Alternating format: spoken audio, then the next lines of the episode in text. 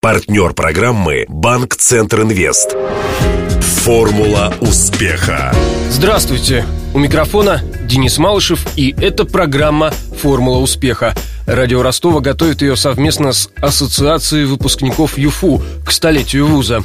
Сегодня гость студии – заведующий учебным музеем научно-методического центра археологии ЮФУ Александр Коваленко. Вот уже много лет он вместе с коллегами, сначала пединститута, теперь ЮФУ, исследует остатки крупнейшего в России скифского поселения. Расположено оно, между прочим, совсем близко от Ростова, у станицы Елизаветинской в Азовском районе, и не столь известно широкой публике, как, например, Танаис. Хотя загадок это античное городище таит немало. О некоторых из них я и попросил рассказать моего гостя.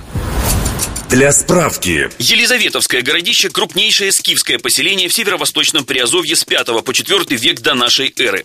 Выгодное расположение позволило кочевникам контролировать всю торговлю, проходившую по землям Нижнего Дона. Скифский город площадью 55 гектаров был окружен двумя оборонительными линиями. Каждая состояла из глубокого рва и насыпи по сторонам. Следы этой внушительной крепости сохранились до сих пор. В начале 80-х ростовские археологи обнаружили на территории Елизаветовского городища следы еще одного поселения, уже греческого. Предполагается, что оно действовало одновременно со скифским, а значит, задолго до основания Танаиса, который считается самым северным форпостом древнегреческого мира.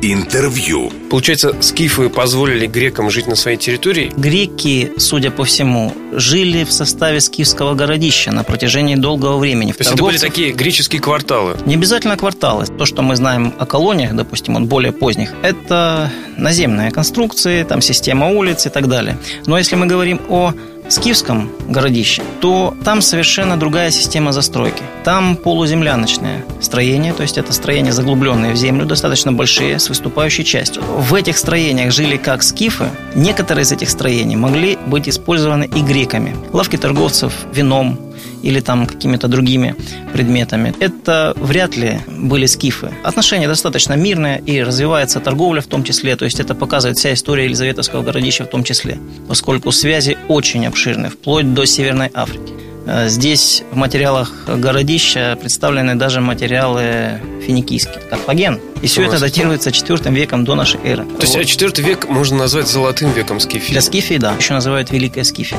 Давайте попробуем э, обозначить границы этой Великой Скифии. Эта Скифия э, занимает территорию от Дона до Дуная. Если с запада на восток, ну, соответственно, северный берег Азовского моря, это, ну, Крым, опять же, и это лесостепь вверху, то есть Поднепровье, угу. Средний Дон. Восточная часть проходила по Дону, восточная граница проходила по Дону. И вот в устье Дона, как раз в V веке до нашей эры, было основано городище, которое на протяжении с 5 по конец 4 века до нашей эры выполняло функцию основного центра в регионе, столичного в том числе.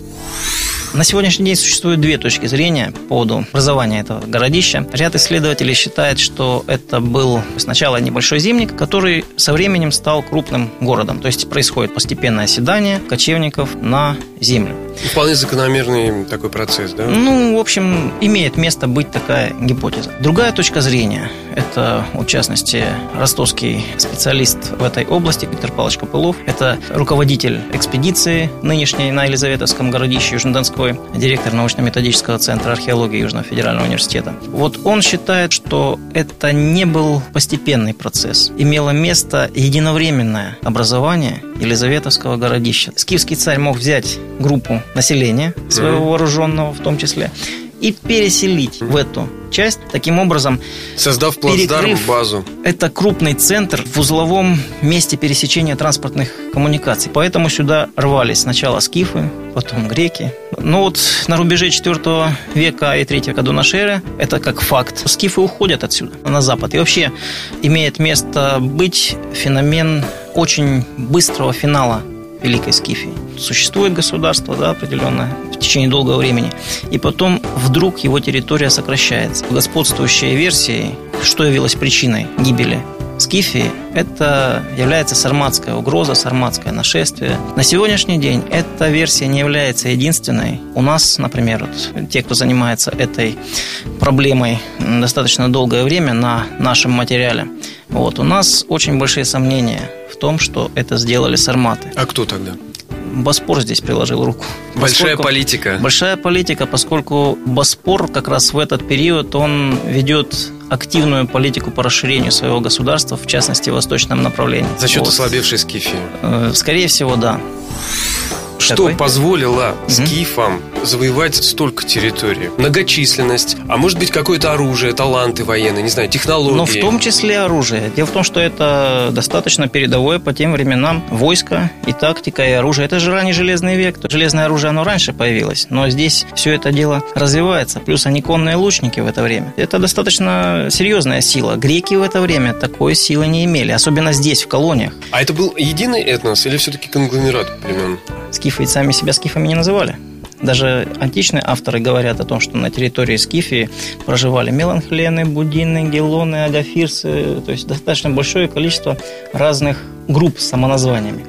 И скифами это и греки называли скифами. А Наличие оружия, тем более железного, подразумевает э, присутствие и развитие центров обработки такого Конечно, оружия. А конечно. учитывая, что скифы были многочисленны, это большое количество.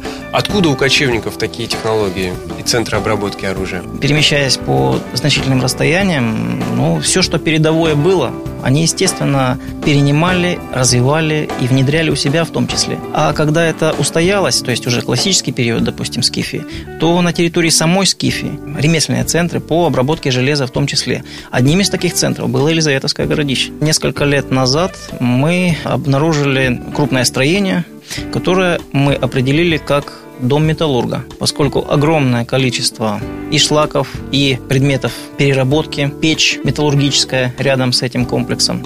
Были проведены исследования. В результате удалось установить, откуда эти все вещи. Например, руда была уральской. Помните, у Блока есть такие строчки, да, скифы мы, да, азиаты. Раскосыми и жадными глазами. Да-да-да. Вот раскосых и жадный глаз как раз... Ну, Нет, жадный может быть, но раскосые нет. Они были европеоиды. Я думаю, что если бы мы встретили скифа сейчас на улице, мы особо не удивились бы. То есть он бы слился, в общем-то, с массой.